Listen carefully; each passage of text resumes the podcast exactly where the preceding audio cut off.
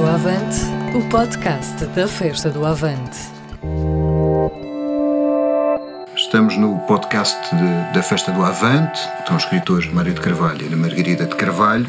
Vamos falar naturalmente sobre literatura, sobre a vida em geral, sobre a festa, sobre a política. Bom, vai ser uma conversa, vamos ver como é que nos chafamos.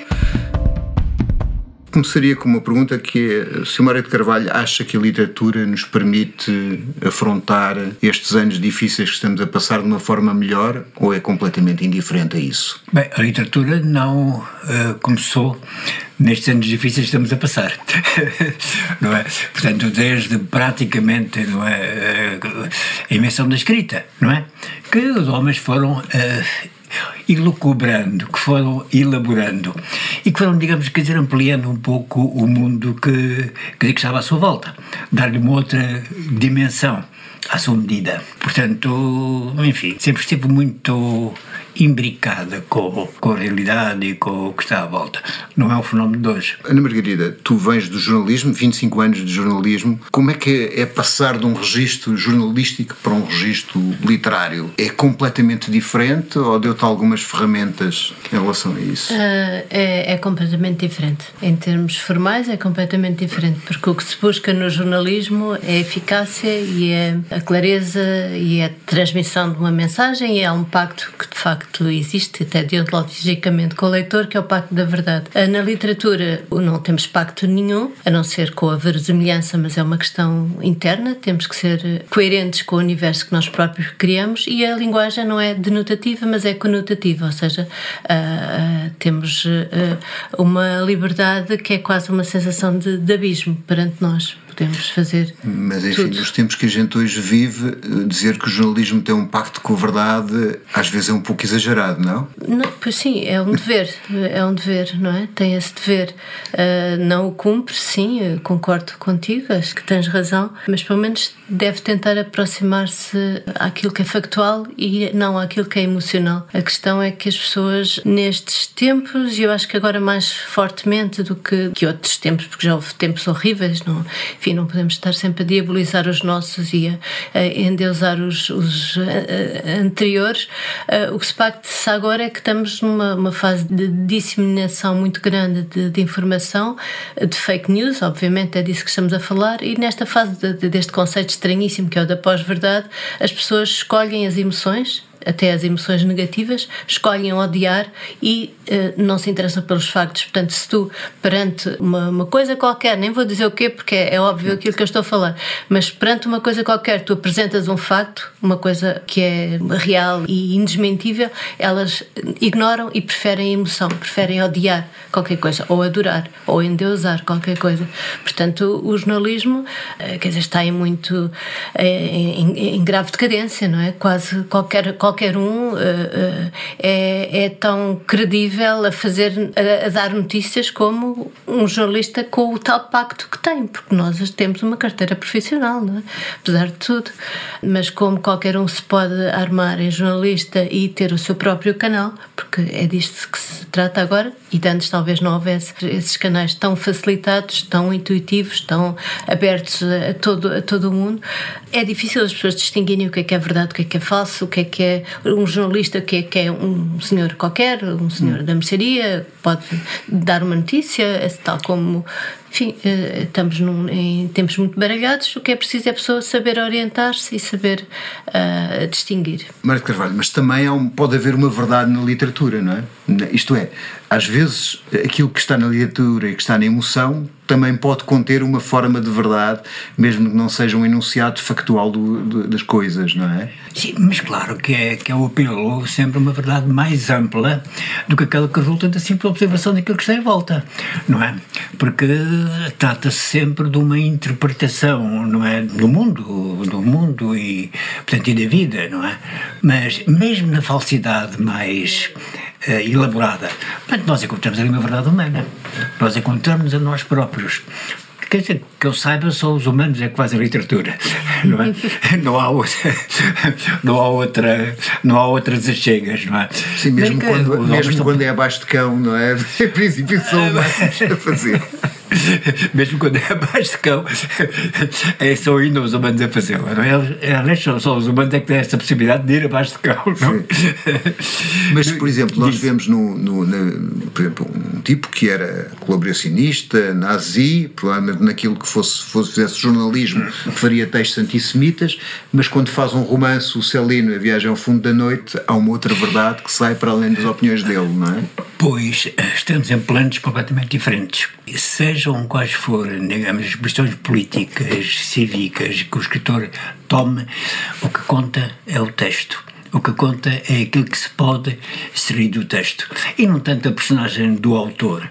Eu devo dizer que não tenho, enfim, posso ter alguma curiosidade para saber como é que um autor se comportava ou quer, mas o que me interessa fundamentalmente é a obra obra que vai vivendo de momento a momento, de, de época em época, e muitas vezes, mesmo naqueles autores anónimos, não é?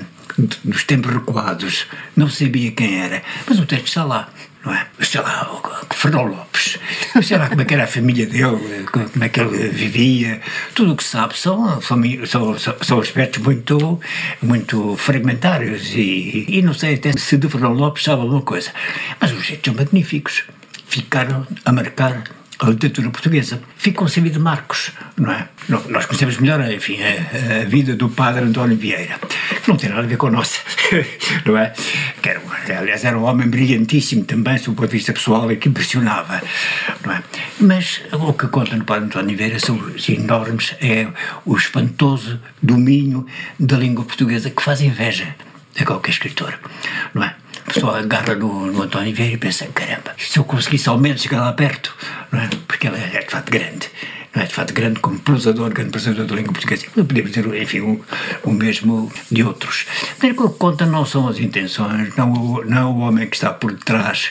Pode ser uma curiosidade sabermos como é que funcionava o homem, não é? Que espécie de pessoa era aquele homem. Mas a partir do momento em que a obra está colocada, é sobre a obra que devemos pensar. Portanto, o problema do autor é uma, é uma, é uma dependência, é um aspecto secundário.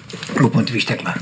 No jornalismo há muito a tendência de querer saber, pelo contrário, como se comportava o autor, e vivemos numa época que há gente que põe até em causa determinadas obras sejam exibidas porque o autor teve um tal um tal comportamento. Estou-me a lembrar, de, enfim, não de um escritor, embora haja. Não, estou-me a lembrar do Ideal, mas estava a lembrar do Gauguin, até por causa do livro do Vargas Llosa, de Paraíso uhum. na Outra Esquina, do Gauguin sobre, sobre se era pedófilo ou se não era pedófilo, e portanto, se ele era, não podíamos ver, não podíamos podemos ver os seus quadros. Qual é a tua opinião uhum. sobre esta fruta da época? Não sei se será também da época, não, não me estou a lembrar de nenhum exemplo agora para te dar de escritores que tenham sido malditos por esta ou qualquer razão. De, bom, às vezes até por razões políticas, sabes que escritores foram prescritos e a sua obra só foi recuperada tempos depois. Portanto, acho que isso sempre, sempre aconteceu. Agora estás a falar mais do politicamente correto e de aspectos da vida pessoal. Mas é como o meu pai diz, sabemos lá como é que o Homero era, ah, como é que o Homero, o que é que o Homero fazia até em casa. Existia, se calhar. Exatamente. Exatamente. Exatamente. Se calhar era, era, era um ser múltiplo, não é? Portanto, sim, o jornalismo cultural, o, o que talvez seja interessante ver é, é, a tendência para o jornalismo cultural desaparecer ou transformar-se num jornalismo mais de, de, da fofoca e menos da obra. Uh, isso sim, isso quer dizer, os, os suplementos culturais ou desapareceram ou transformaram-se em qualquer coisa chamada, no meu tempo, que eu já não sou jornalista, não é? Mas no meu tempo, há, há cerca de 5 ou 6 anos, anos, a secção cultural de uma revista horrorosa onde eu trabalhei passou a chamar-se Lifestyle. Lazer, pai, não? Lazer, qualquer coisa desse, desse tipo. Portanto, isso dá bem para ver como a cultura assusta, como a cultura é uma coisa que ainda continua a, a ser não só relegada para os fundos da comunicação social, para o último, é sempre a última coisa dos alinhamentos, dos telejornais, é sempre a última coisa, dá sempre em horários pouco nobres na, na, nos nos meios audiovisuais e, e, e rádios.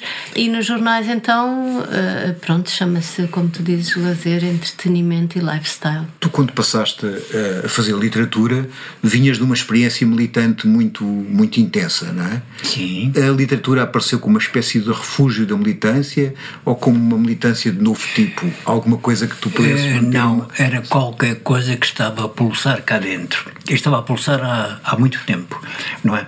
E a minha militância foi um incidente. Um incidente. Havia coisas que era necessário fazer, faziam-se. Havia uma resistência, que, enfim, que era necessária contra o regime de então. Muito bem, eu estive na assistência. Mais tarde havia que dar assistência, digamos, a uma revolução que estava, que estava em marcha, bom, eu, eu, eu participei. Mas havia qualquer coisa que desde os anos 60 para aí já estava cá a germinar, já havia umas páginas. Até uma vez mostrei as páginas a um amigo que eu tenho contado isso muitas vezes, que me disse: é pá, deixa-te disso. Os socialistas fizeram isso há muito tempo. E eu fiquei assim, conformado, pensei: bem, não vale a pena continuar com isto e tal. Mas... Até que, digamos, por volta dessa altura, de 70 e tal, as coisas começaram a emergir, não é? A, necessidade de dizer alguma coisa. É um pouco de insatisfação com o mundo que é em volta, de maneira que é necessário criarmos o nosso próprio mundo e deixarmos a nossa própria marca. Diferente, qualquer coisa de, diferente daquilo que está em volta. Como se fosse uma proposta.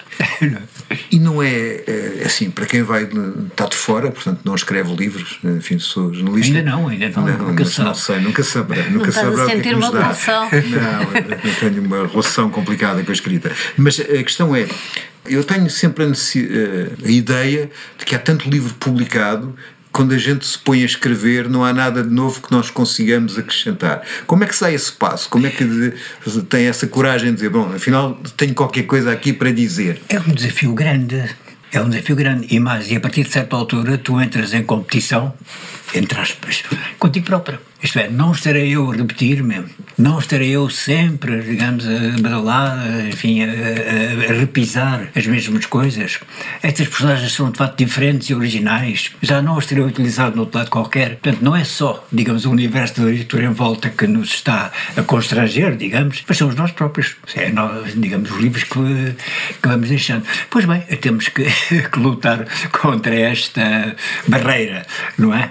Pensar que ela existe, é que ela está lá, reformular, se for caso disso. Se nós percebermos que estamos aí por um caminho que já foi trilhado, não é? É preciso reformular, voltar atrás. Ou então estar muito atento também, enfim, às repetições da nossa própria obra, não é? Porque isso acontece muita vez, não é? Nós temos fixações e não é por acaso que escreve, é qualquer coisa que, que cá dentro nos impõe que escrevamos. E há naturalmente a tendência para abordar de certa maneira, certos temas. Mas temos que nos desviar para evitar precisamente as repetições e estar a cansar o leitor e cansar-nos coisas que, que, já estão ditas e, e, que já estão feitas. A aposta na originalidade é, de facto, uma grande aposta. E difícil. Como tu dizes, tudo o que há por aí de, que já está escrito, com todas as personagens que a história da literatura nos tem fornecido, com os grandes livros com os quais nós não podemos obrigar, mesmo que queiramos que uma pessoa agarra no, no Cervantes e no Quixote e vê, ah, nunca chegarei aqui, porque isto é outra coisa. Isto é, de facto, a grande, grande literatura.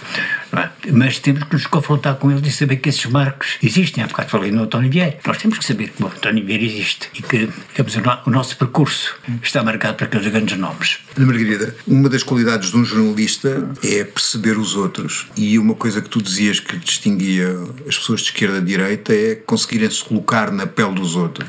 Uhum. Isso também é importante para alguém que escreve. Não, tu Sim, aliás tu não paras de fazer perguntas sobre jornalismo. Não, não, eu não, tenho todo estou... o gosto em responder, mas é que eu, eu não, não mas eu já estou fora de jornalismo, eu queria na literatura. Eu quero dizer ah, okay, que sim, okay. importante um... colocar-te na, na, na pele, de teres essa capacidade de colocar na pele dos outros. Uh, uh, sim, eu tenho essa capacidade e acho que é uma das formas de definir o que é que é ser de esquerda. Há outras mais elaboradas, mas essa eu acho que é boa é conseguir de facto colocar-nos na pele dos outros, sobretudo quando esse outro uh, está num papel, num ponto mais desfavorecido uh, da vida em relação a, àquele em que nós nos encontramos. Mas toda a literatura é um exercício de alteridade, não é? Nós estamos sempre a colocar-nos na pele das personagens e a agir como se fôssemos elas. Uh, portanto, por aí, por aí sim. Mas só, só acrescentando um, um bocadinho aquilo que, que o meu pai estava a dizer sobre não haver nada de novo debaixo do, do sol, não é? Como dizia Eclesiastes. E o novo é subsol, não sei, já não me lembro. Bom, mas uh, o problema é quando os escritores não sabem que, que não sabem que existe, é que há essa existência toda e que pensam que estão a descobrir a pólvora, ou então o pior do que isso, sabem que já existe e tentam repetir, repetir, repetir a fórmula por questões mercantis, comerciais, por pressão das editoras, dos mercados, coisas assim. E portanto, a sim, é uma coisa muito, muito importante. Está muito presente no teu uh, segundo romance, não é? Sim, é. sim no, no, não se pode morar nos olhos do gato, está, está muito presente, porque as personagens são obrigadas a colocar-se na, na, pele dos outros. É um, é um romance sobre ficar com pele. pele igual. Exatamente, é um, é um, livro sobre pele e também sobre essa tipo cobra que, que deixa a sua pele pelo caminho e tem que pôr uma nova. Nós, nós não conseguimos fazer isso, mas é, resta ver se as personagens de ficção uh, conseguem. E nos teus três livros, tu partes de acontecimentos uh, políticos, uns reais e outros uh, ficcionais, não é? o segundo é um acontecimento ficcional, não é? mas o, o primeiro é a Revolta dos Marinheiros, o terceiro, o último que tu fizeste, tem a ver com os refugiados da Guerra Civil de Espanha, e esta é uma questão de, de um barco negreiro que, que Sim, não mas também é um facto real, porque houve, Já havia barcos negreiros e havia escravos. escravatura, escravatura durante séculos. Mas vão parar e só a uma terminou utopia, no, não é? Exato, e só terminou no, no, no Brasil eh, muito tardiamente e em, em 88, finais do século XIX. 69, não é sempre enganado. Sim, mas, mas continuou clandestinamente e, e, o meu romance já se passa na fase em que ela, a, a escravatura está abolida no papel, mas continua e também continua na cabeça das pessoas e na cabeça dos próprios escravos, não é? Que é ainda pior. Começas da política e ah, constróis um, e de factos históricos sim. e constróis um, um, universo próprio a partir daí, dás uma grande importância à questão política. Sim, pode ser um ponto de partida, pode ser um ponto que me dá jeito para um enquadramento, um contexto, mas não me interessa nada a história nem a política para a minha ficção. Ou seja, o que eu faço eh, no fundo é tentar criar o tal ambiente de verosimilhança, tentar criar pontas que uh, âncoras eh, na realidade, mas não colocar o rótulo de romance histórico, por exemplo, nas minhas coisas, para poder cometer à minha vontade os meus, até os meus próprios anacronismos, se me apetecer, não é? Tentar que aquela linguagem seja vagamente, estamos no século XIX, seja vagamente século XIX, tentar que a linguagem do, do último livro, que se chama O Gesto que Fazemos para Proteger a Cabeça, uh, seja vagamente alentejana, dos anos 30, 40, mas poder até trazer elementos que são totalmente fantasistas. Uh, é esse, é esse o ponto de chegada. E, portanto, não achas que a política tem importância nas tuas escolhas de assuntos? Claro que tu tem, não, mas a, eu acho que a política tem tudo e, e, claro que tem e claro que tem importância na minha escolha de assunto. Se eu faço se eu faço um, um, livro, se esse segundo livro é um livro sobre a escravatura, preconceito, a incapacidade de olhar de olhar os outros como se eles só estivessem fora e não estivessem dentro, em que há o próprio jogo com o leitor, o próprio leitor também é eh, convidado a entrar nesse jogo. Eh, o próprio leitor é confrontado com os seus próprios preconceitos, porque os tem, porque pensa, ah, este, este escravo desgraçadinho deve ser uma boa pessoa. Não é. Pode não ser. E esta ideia de que. Quem é oprimido tem que ser uma boa pessoa. Pode não ser. Não é? Ainda vê aquele uh... filme italiano do Feio Porcos e Maus que já anunciava ligeiramente. Sim, Essa... Esses, pois, exatamente, lá está. Além de oprimidos, eram feios, porcos e maus. Sim. Tu, neste último livro, que é um, enfim, um bocado de memórias curtas, tens ali uma grande parte da tua militância e da tua camaradagem. O que é que ficou, o que é que tens, o que é que resta da palavra camarada e da camaradagem? Antes de ler, deixa-me fazer uma correção. É que nada de novo debaixo do sol. É que era a frase do, do Eclesiastes não, é, não, há nada, não há nada de novo debaixo do sol.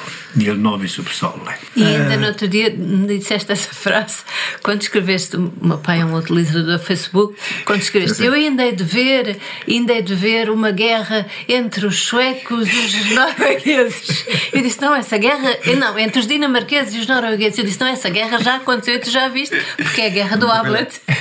É a guerra do Hamlet, não é? é pois, que, é, é, que, mas não me ocorreu. Eu, que experimentei a guerra mais absurda que me pareceu. Mas, Pois, pronto, mas o, o Shakespeare inventou a É, primeira. Tu estava a dizer a Antecipou-se, guerra do. Hamlet de uma forma cultural, eu estava a dizer a guerra do bacalhau, não sabia se era verdade.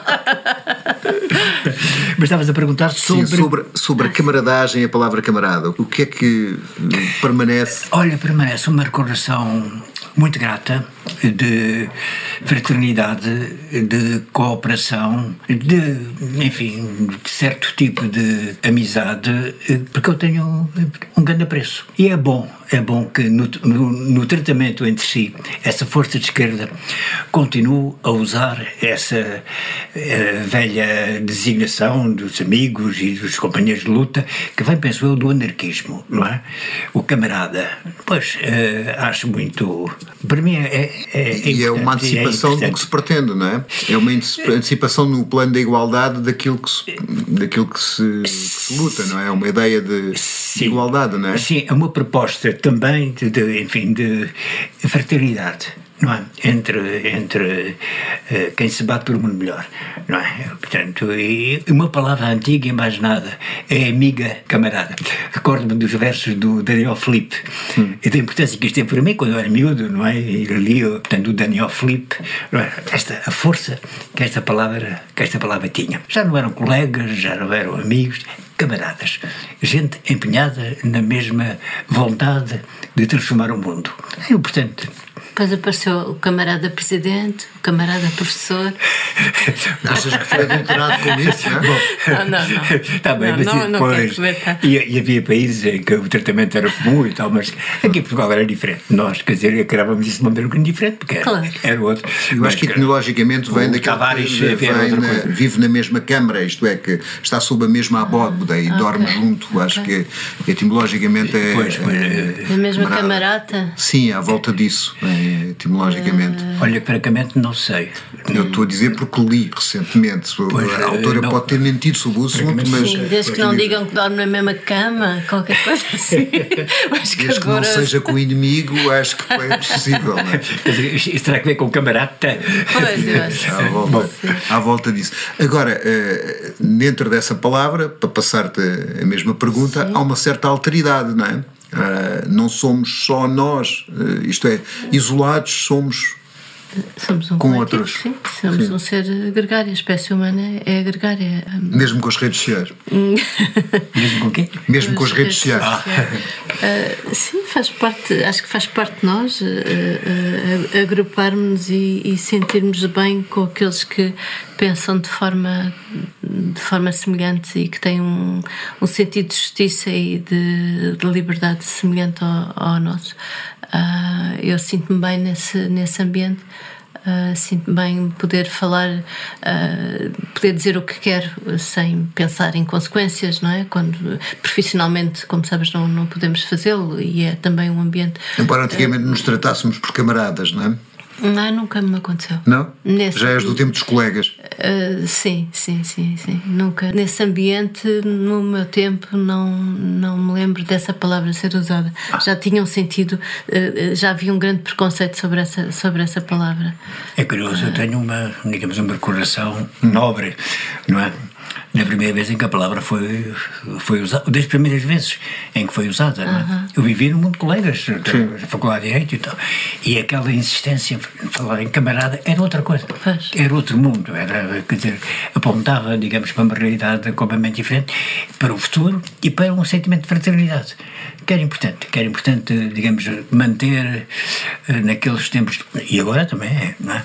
Mas naqueles tempos de luta era fundamental, quer dizer, que houvesse esse sentimento fraterno, é? Mesmo quando havia discussão e, e divergência, porque tu, tá- tu Ah. colocas no livro que discutiam uh, a invasão de Praga, discutiam o Maio de 68 e discutiam uh, o amor livre. Sim, sim. Eh, E grandes discussões que se dava. E às vezes um bocadinho iradas. Recordo-me de uma pessoa que depois- mais tarde saiu do partido, depois, eh, muitos anos depois, mas que, que tinha uma posição extremamente eh, ortodoxa, como se, se costuma dizer, e ficava irritado. Ficava irritado quando nós punhamos aquelas dúvidas. Então, mas é isto, o socialismo real, como é que é? Tudo o cheque não era tão bom, e que, que- que- esta coisa tivesse uma abertura e tal. Eu, quer dizer, ficava, ficava irritado. Mas nós, eh, vamos ver, no meio universitário, contrário. Nós éramos muito livres de dizer aquilo que nos apetecia. Não tínhamos estado constrangidos de, quer dizer, de forma nenhuma. E penso que o, o, o chamado funcionário do partido, que eram destacados para lá, tinham essa noção de que as pessoas tinham as suas ideias próprias, tinham a sua maneira muito própria de, de, de ver as coisas, que discordavam. E discordavam fortemente, às vezes discordavam-se aos gritos, não é? Certas. eh, que havia situações embaraçosas para o partido. A Tchecoslováquia foi, foi um caso. Caso óbvio. É claro que nós discutimos no nosso organismo, como se dizia na altura, não é? Portanto, nos organismos superiores, fazíamos a vida negra às vezes ao funcionário que vinha de cima, mas depois, eh, para usar a linguagem do partido, para baixo, ou seja, quando tínhamos que comunicar com outros camaradas, é isto não, não, transmitíamos, cumpríamos a linha do, do partido. Não. Coletiva. Embora, embora eu nunca me tivesse visto a dizer o contrário daquilo que pensava, não é? De ao lado, se fosse necessário, mas ao contrário, não, nunca me via dizer isso. Quer dizer, vocês são duas gerações de escritores, naturalmente, é? até por serem terem esta relação familiar. Achas que isto marca a diferença da vossa literatura? Quer dizer, a única. Bem, o meu pai já teve um, um pai escritor, a minha irmã. E tu tiveste o avô. E eu tive um avô. tua irmã faz supor- A minha mãe, minha irmã, mais do lado da poesia e da literatura infantil. Rita Tamara do Barco. Mas eh, eu penso que a única coisa foi o, o que eu penso talvez que seja que seja relevante é que era a desacralização do livro. Os livros andavam eh, lá por casa de livre acesso, podíamos pegar em qualquer livro e, e- e havia de facto um grande incentivo, mas não nunca com grande imposição da parte do meu pai e também dos meus avós, enfim, para eu ler e para nós lermos. Portanto, a leitura pode conduzir à escrita, como sabes. Portanto, as duas coisas estão ligadas, embora às vezes há escritores que não, não leiam nada, mas também não podemos não lhes chamar escritores, podemos chamar escreventes ou qualquer coisa. Mas depois também há uns génios que não, não, não leem nada e depois fazem coisas extraordinárias, mas são E raríssimos. depois vão para traficantes de, de armas aos 19 anos, mas acho que já só para o Rambo para. Ah, eh, sim, bem esse caso. Eu estava a pensar mais na, na Jane Austen ou qualquer coisa assim. Jane Austen para traficante de armas. não, não, não. na- é numa- uma caixa. Numa, numa pessoa que esteve afastada do meio literário e depois que produz eh, a literatura. Mas eh, isso sim, eh, tive, tive esse, esse grande. eh, havia muitos livros em minha casa, o meu pai. eh, havia muita banda desenhada, que foi- acho que foi por aí que eu comecei, que eu lia, relia. O que é que tu lias de banda desenhada? Tudo, tudo, todo o Tintin, o Goscinny, o Derzo e o. E o, agora O Corto Maltese. O Corto Maltese, do Pratt. do Pratt, o Black and Mortimer, o Lucky Luck, o. Portanto, basicamente coisa. compravas o Tintim, porque isso vinha tudo dentro do Semanal. Sim, acho que. Mas houve- havia também em casa, havia também Sim, nós Cavaleiros tínhamos- Andantes e outro, e Mundo de Aventuras. Mundo de havia Aventuras. essas- Tínhamos, depois havia, depois havia também o, a Mafalda e o, o. Quino, Ah, sim, sim, em livrinhos na horizontal, sim, aquelas sim, sim, aquelas tirinhas, e depois comprávamos o Quino todo e comprávamos todos os livros que iam saindo do Gachini. Sim, eh, o Derso depois do Goscinny. eh, o Aderso começou a fazer, mas não, o Aderso, mas não, não tinha grande interesse. Eh, tu Lembro-me de ver escrever, ban- sim. a banda desenhada de, do Tarzan, eh, que nós tínhamos uma. Era em inglês, penso eu, ou francês. Edgar Rice Burroughs. É o, o- Era, mas era uma edição fantástica. O Nuno está a repetir isso tudo, atenção.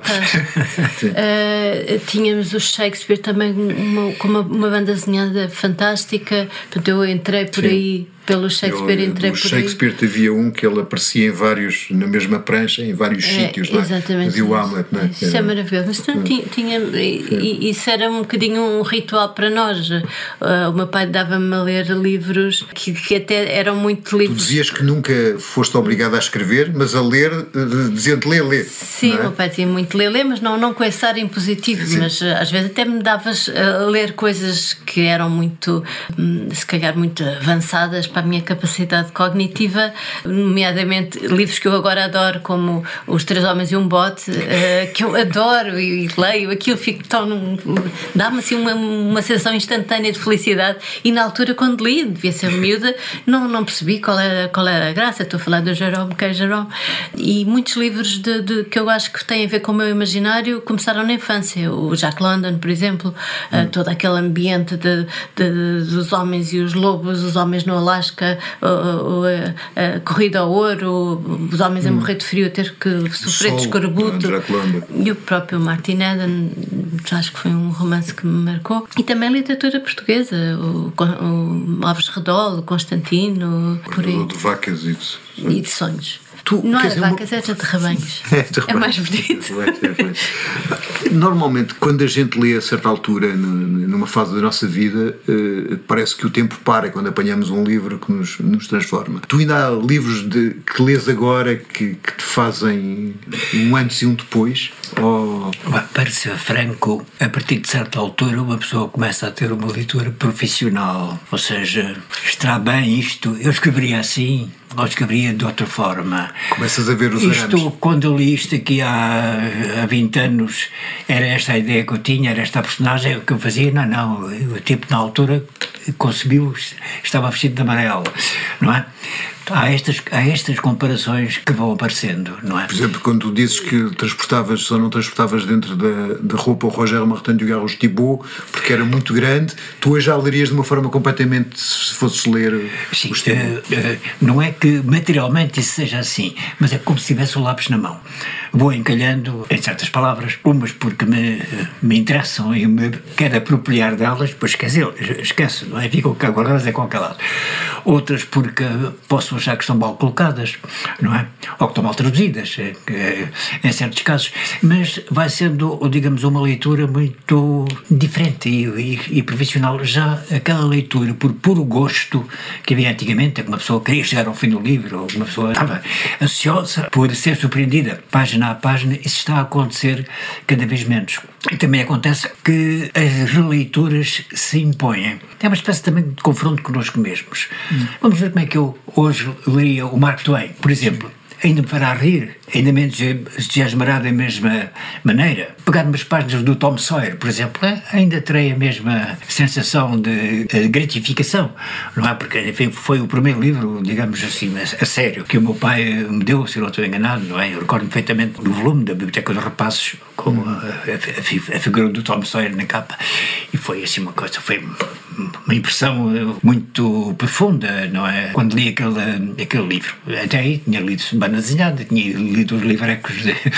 sei lá, que, que se há lugar às vezes à capelista por eh, um tostão ou coisa parecida, e de repente, quer dizer, aparece-me aquele, aquele Mark Twain que foi assim, que marcou na altura. Aí penso que comecei a ler, comecei a ler e a ler muito a partir daí.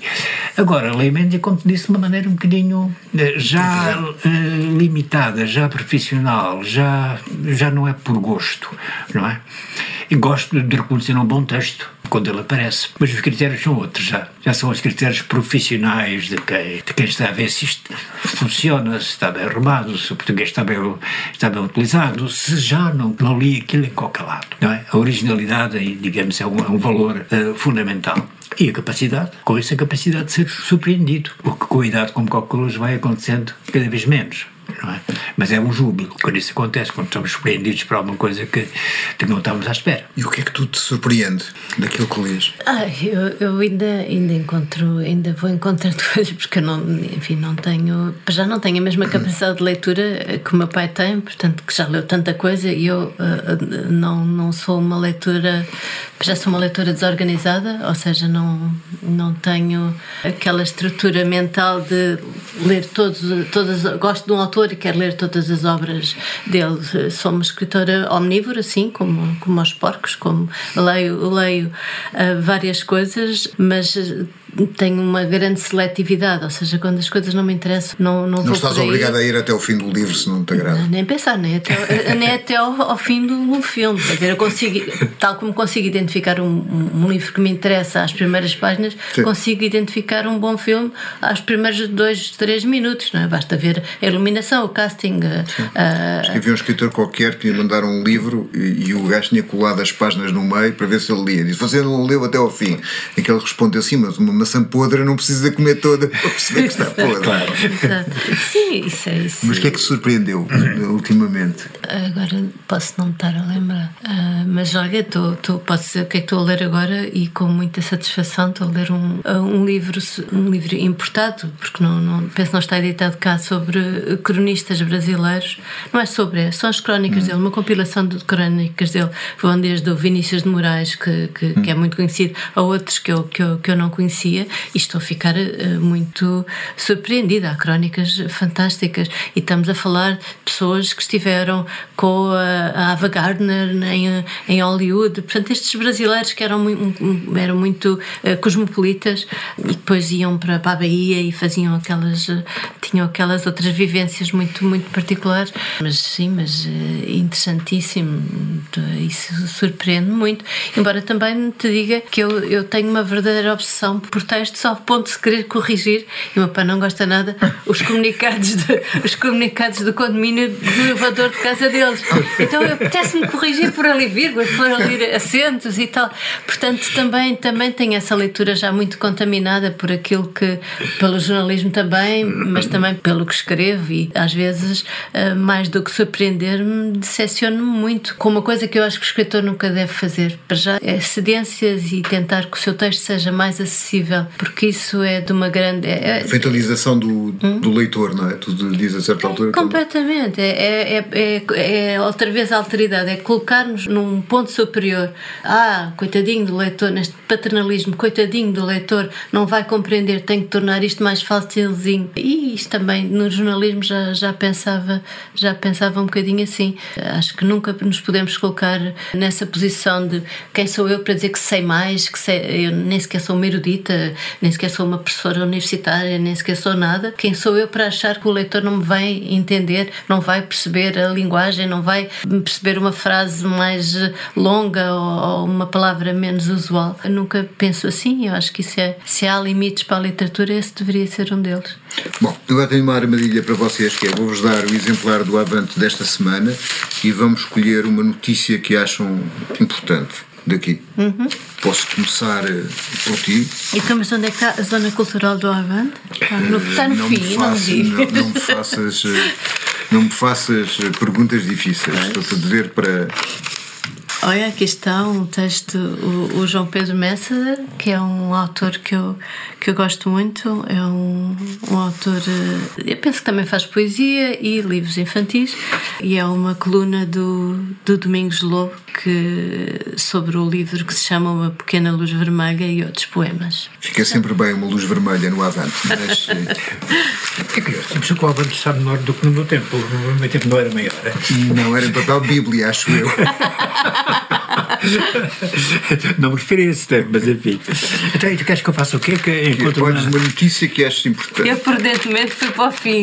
Ah, não sei se percebeste. Muito bem. Ora bem, é na luta que se tempera o aço. A DRPCP, muito bem. Fica aqui, ficamos. ficamos é, é, por causa do Ostrovsky? Exatamente, assim foi temperado. Foi o que me veio, foi me veio à cabeça. Li esse livro em tempos, gostei muito, não é? Na altura em que eu li. Já não me recordo, já não me recordo, é apenas ficou, uh, ficou o título. Sim, só que está mas, bem uma notícia. Pois mas pronto. É? É não é bem uma notícia. Não é uma notícia. Não, é, assim, é, um, é um artigo de, de, de, opinião, será? Não sei. É um artigo político. É um artigo político. Muito bem. Então, mas fica isso como com, a minha proposta. A minha proposta. E, é e leste o Dom Tranquilo, do Sholokov? Ah, sim, eu li o Dom Tranquilo. É vários volumes. Sim, quatro.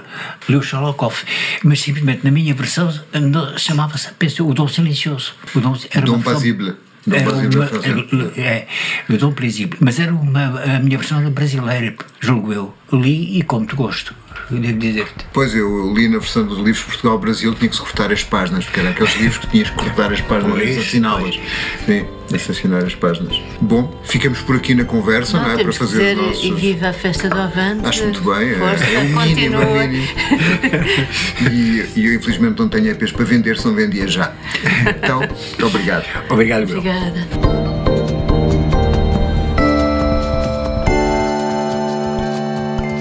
As Quintas do Avante, o podcast da Festa do Avante.